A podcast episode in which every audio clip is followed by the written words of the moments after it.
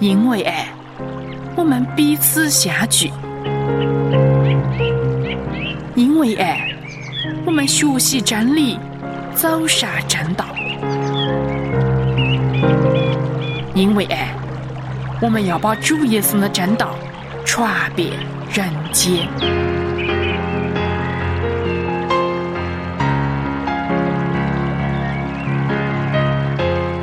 欢迎收听《爱在人间》学道篇。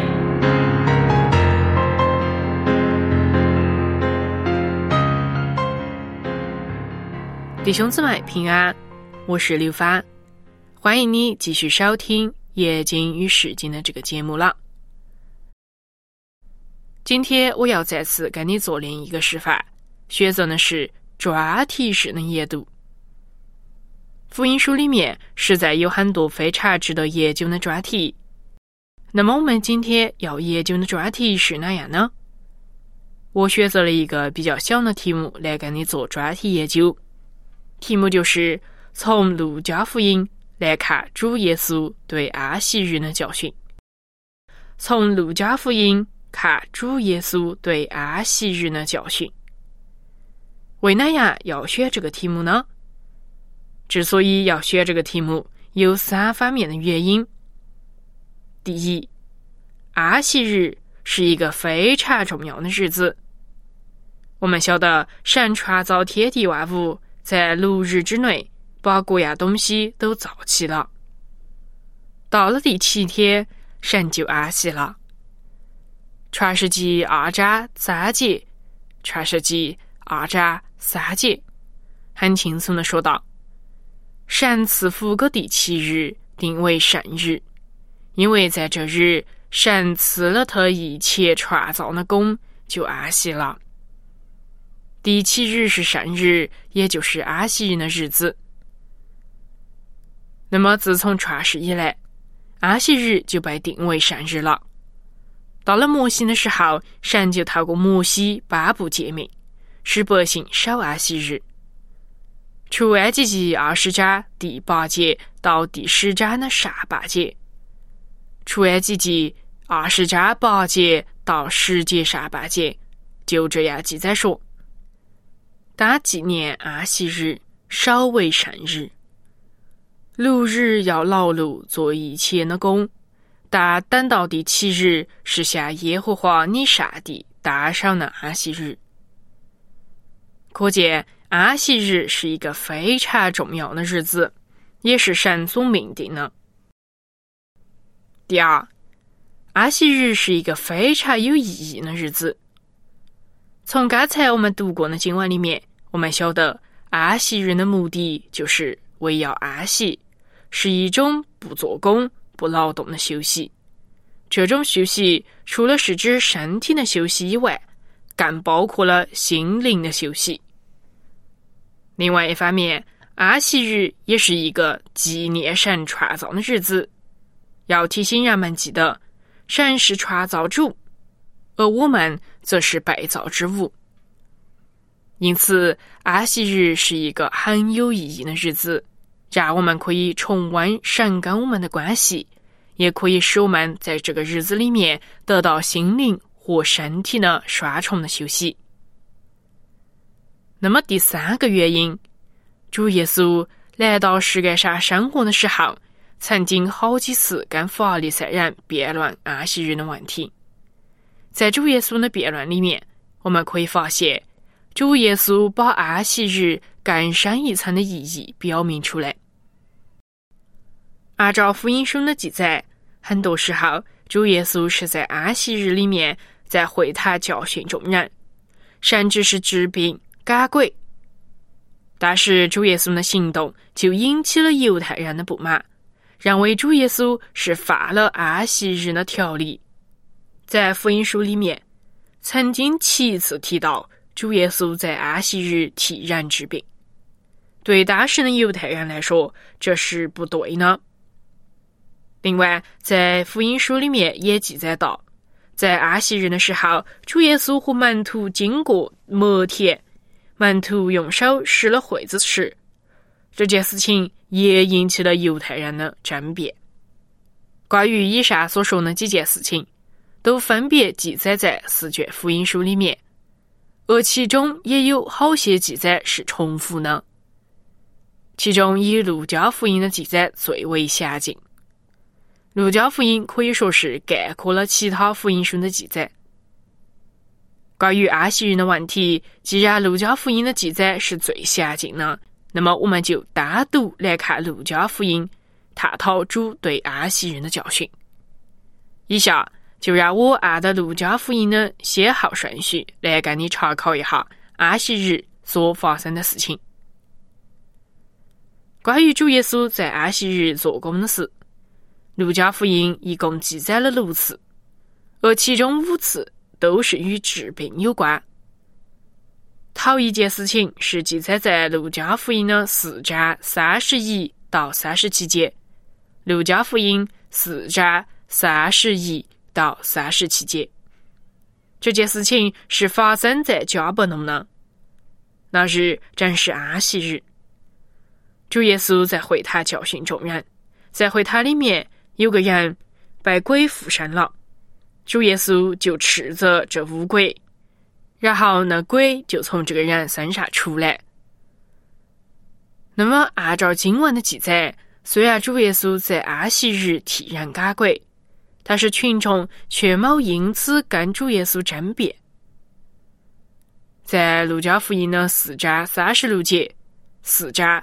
三十六节，经文这样说：“众人都惊讶。从这点来看，我们就晓得这件事情并冇引起争辩，只不过是惊讶。对于安息人的问题，经文这点也冇讲到那特别的教训。那么第二件事情是发生在加伯农。经文是路加福音的四章三十八到四十一节。”路加福音四章三十八到四十一节，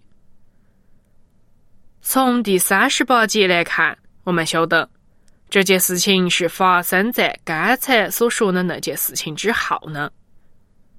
第三十八节这样说：耶稣出了会堂，进了西门家。西门的岳母还热病甚重，就在这种情况下。主耶稣第二次在安息日替人治病。不过，从经文的记载来看，这件事情也冇引起哪样争论。总的来说，第一和第二次的事件并冇引起争论。对于安息日这个话题呢，也冇得哪特别的教训。不过，在路加福音的第三次有关安息日的记载里面，情况就有所不同了。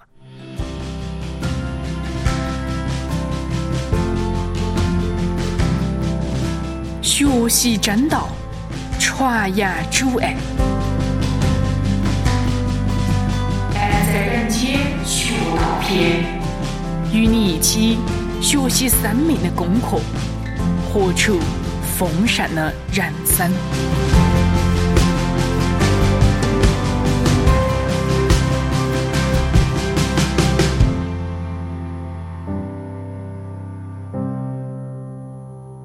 犹太人非常重视安息日，他们甚至定下了许多的规条，要百姓来遵守。凡是违反了安息日的规条，都算是有罪。举个例子来说，犹太人规定，在安息日的时候，有三十九项事情是不可以做的，其中包括了一些圣经里面根本没得的规定，都是一些鸡毛蒜皮的事情。而凡做了这三十九项事情中的其中一项，都算是犯罪。主耶稣第一次因为安息日的问题跟犹太人发生冲突，就是因为收割打谷的问题。这件事记载在路加福音的六章一到五节。路加福音六章一到五节，我们先来看六章一节。路加一节说道：“有一个安息日，耶稣从麦地经过，他的门徒敲了麦穗，用手搓着吃。那么很明显，当时门徒是十分饥饿呢。他们经过麦田就抢麦穗来吃。但是这个行动就给几个法利赛人看见了，马上就查问耶稣和门徒说：“你们为哪样做安息日不可做的事呢？”根据法利赛人自己定下的规条，门徒掐了麦穗就算是收割，而用手搓麦穗就是打鼓。根据他们有关的安息日规条呢，收割和打鼓都是不对的。但是，到底掐麦穗用手搓的吃，是否是算收割和打鼓呢？当然不是了。根据《生命记》的二十三章二十五节，《生命记》二十三章二十五节所说呢，门徒实在没违反安息日的规条。《生命记》二十三章二十五节说。你进了邻舍站的的活家，可以用手摘穗子，只是不可用镰刀割取活家。那么这点就很明显的说到，门徒用手折磨碎来吃，这并不是罪。另一方面，主耶稣又引用了萨母尔记上二十一章一到六节，萨母尔记上。二十一章一到六节的记载，以大卫的经验来纠正法利赛人的错误。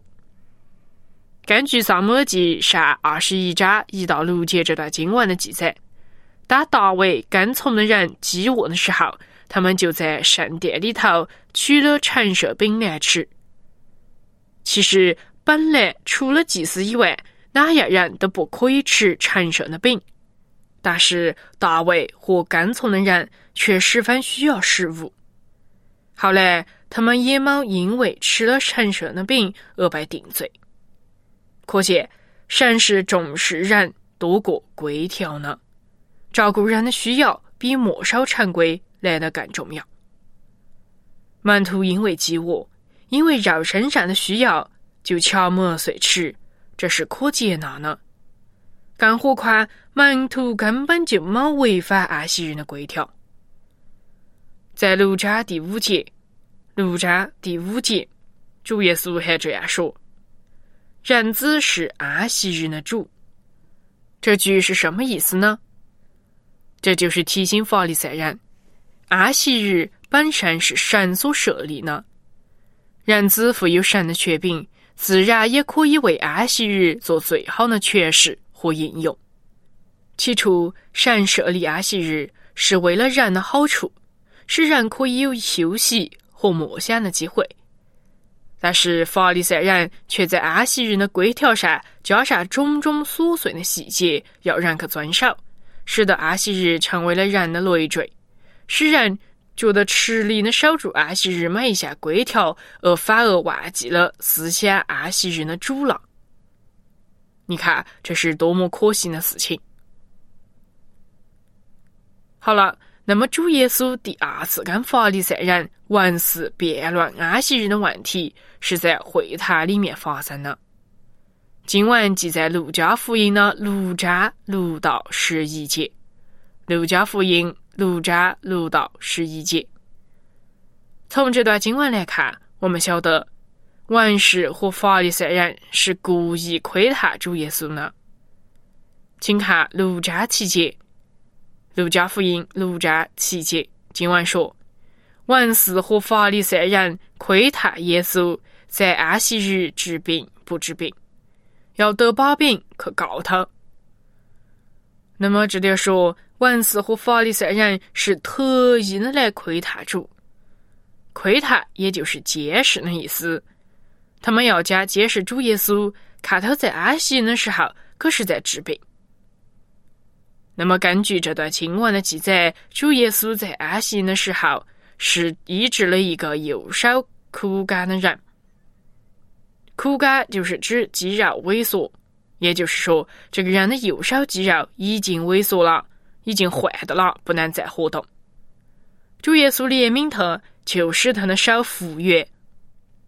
那么，在路加福音的第六章八节，路加福音六章八节，我们又晓得，主耶稣早就识透了法利赛人万事窥探他的诡计，因此主耶稣在这次的神迹之前，尚且查问他们一个问题。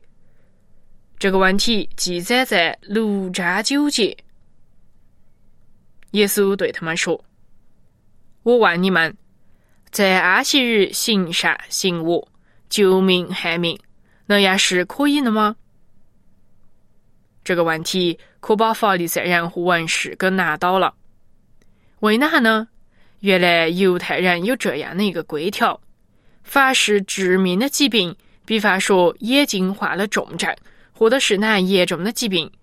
如果是会让生命有危险呢，就可以在安息日求医，医生可以替病人治病。要是这个疾病没得哪危险，那么就需要等到明天才能治疗。在这里，主耶稣医治呢是一个右手肌肉萎缩的人。明显呢，在法利赛人和文士眼中，这并不是一个会致命的疾病。要是医治了他，主耶稣就违反了安息日的规条。然而，主耶稣这个问题就表明了他们的规条实在有问题。他们并没有真正的了解到神的怜悯和公义。其实，在神来说，医治一个病人、怜悯他本身就是对的。纵然是安息日，神对人的怜悯也没减少。在这种情形下，怜悯这个右手枯干的人，医治他，不算是一个罪。相反呢，文士和法利赛人蓄意的窥探主耶稣，要得把柄来害他，这才是罪。按主耶稣来说，安息日行善是对的，行恶是不对的，就是这么简单。明显呢，主耶稣做呢是对的。而文士和法利赛人做呢是恶呢，是有罪呢。好了，那么主跟法利赛人的第三次辩论是记载在路加福音的十三章第十到十七节。路加福音十三章十到十七节，这段经文记载主耶稣医治了一个驼背女人。这个女人因为被鬼附的，病了十八年。腰也直不起来。主耶稣当时看见这个女人，就主动的按手在她身上，她就立刻康复过来，腰也直起来了。但是当时有一个管会堂的人看见这件事情，就批评主耶稣说：“有六日应当做工，那六日之内可以来求医，在安息日却不可。”他认为主耶稣在安息日治好了这个女人的病是不对的。然而，在路加福音的十三章十五、十六节，主耶稣就严厉的指责了他。十三章十五到十六节是这样说的：“主说，假冒伪善的人呐，难道你们果然在安息日不敢看槽上的牛驴牵去饮水吗？”况且，这女人本是亚伯拉罕的后裔，被撒旦捆绑了十八年，不当在安息日解开她的捆绑吗？主的意思是哪样呢？原来，在犹太人的规条里面，安息日的时候，人是可以用水桶打水给牛、马等动物饮水的。然而，他们仍然可以照顾牛、马的需要。他们可以把牛马牵到水槽去饮水。既然人在安息日仍然可以照顾动物的需要，那么我们的主岂不是有权柄照顾人的需要，解开这个女人的捆绑吗？主耶稣体恤人的需要，他有权柄能力去解开人的捆绑。他对人的恩典绝不会因为安息日呢而停止。他的权柄也不会因为安息日而减少。好了，那么关于最后一次的辩论，是记载在路加福音的十四章一到六节。路加福音十四章一到六节，这一回律法师和法利赛人又趁着机会来窥探主耶稣的行动。十四章第一节这样说：安息日，耶稣到一个法利赛人的首领家里去吃饭，他们就窥探他。那么明显呢，法利赛人是故意的窥探主耶稣，甚至是特意安排一个机会来试探主。这里所说的窥探，也是指监视，是一种非常严密的监视，就好像猫查探老鼠的行踪一样。但是法利赛人是多么的狡猾！根据十章第二节的记载。当主耶稣在法利赛人家里面的时候，他遇见了一个患有水谷病的人，也就是患有水肿病。而主耶稣早已经晓得法利赛人的诡计。这一回呢，主耶稣又在治病以前问了律法师和法利赛人一个问题，目的是要指出他们的错误。在路加福音十四章三节、十四章三节这样说：“耶稣对律法师和法利赛人说，安息日治病可不可以呢？”那么这一问，律法师和法利赛人就哑口无言了。要是他们答了不能，那么就与安息日的规条相违反，因为正如前面我们讲过呢。在安息日的时候，要是遇上一些有生命危险的病人，是可以立即医治呢。但是，要是他们回答能呢，那么主替人治病就是对呢，他们就不能抓住那把柄了。于是，法利赛人就只好闭口不说话。主耶稣也就是将这个人治好了。那么之后呢？主耶稣也就趁着这个机会教训了他们。我们来看《路加福音》十四章第五节，《路加福音》十四章第五节经文说：“耶稣便对他们说：‘你们中间哪个有驴或有牛，在安息日掉在井里，不立即拉他们上来呢？’那么，要是一头牛掉在井里面。”他们也绝对不会犹豫呢，马上就去把牛拉起来了，免得他在井里受苦。为哪样？他们要故意呢，多次呢反对主耶稣在安息日治病赶鬼呢？为什么要多次呢反对耶稣帮助人脱离痛苦呢？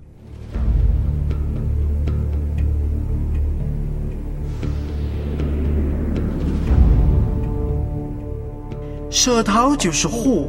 在我们白体中，舌头是个最恶的事干，能污秽全身，也能把生命的卵子点起来，并且是从地狱里点着呢。圣经雅各书三章六节，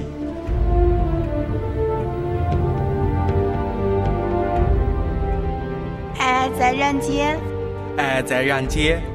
把主耶稣的爱洒向人间。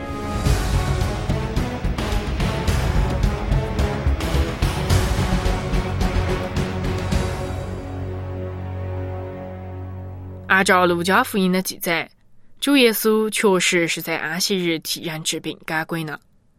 但是在旧约里面，神曾经颁布诫命说：“当纪念安息日，守为圣日。”六日要劳碌做你一切的工，但第七日是向耶和华你神单守的安息日。这一日，你和你儿女、仆婢、牲畜，并你城里寄居的客旅，无论何工都不可做。这段是记载在出埃及记的二十章九到十节。从这点来看，主耶稣在安息日治病赶鬼，好像是违反了神的诫命。到底主耶稣是否真的违反了诫命，冇遵守安息日呢？要是主真的冇守安息日，那么我们岂不是也用不着守安息日吗？表面来看，主耶稣好像是冇守安息日，因为神明明的吩咐人在安息日不可做工。然而主耶稣却替人治病赶鬼。但是其实主耶稣并冇违反安息日的教训，反而把安息日更深一层的意义表明出来了。从路加福音所记载呢，主跟法利赛人几次的争辩中，我们就晓得安息日的真正意义。那么，到底安息日真正的意义是哪样呢？从几次的争辩归纳起来，安息日至少是有以下那几个意义：第一，我们守安息日主要不在于死板的持守一些规条，乃是在于取悦神。在路加福音第六章五节，主耶稣说：“人子是安息日的主。”这显示出主才是我们守安息日的对象，而不是那些规条。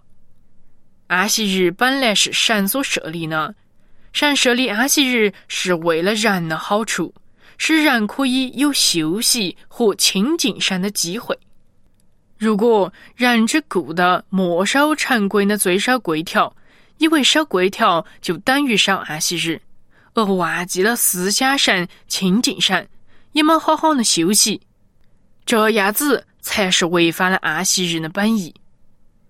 主耶稣再次强调，人子是安息日的主，也是为了纠正法利赛人在这个方面的错误。他们就是只懂得制造出种种的规条来遵守，而忽略了神所设立的关乎安息日真正的意义，也忽略了安息日的经义，对设立安息日的主。更是不认识。从路加福音的记载，我们晓得主耶稣多次在安息日替人治病赶鬼，是因为主看见人的需要，而且怜悯人的需要。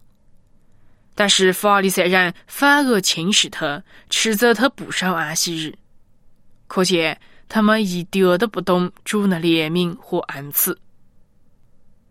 弟兄姊妹，你可看见了？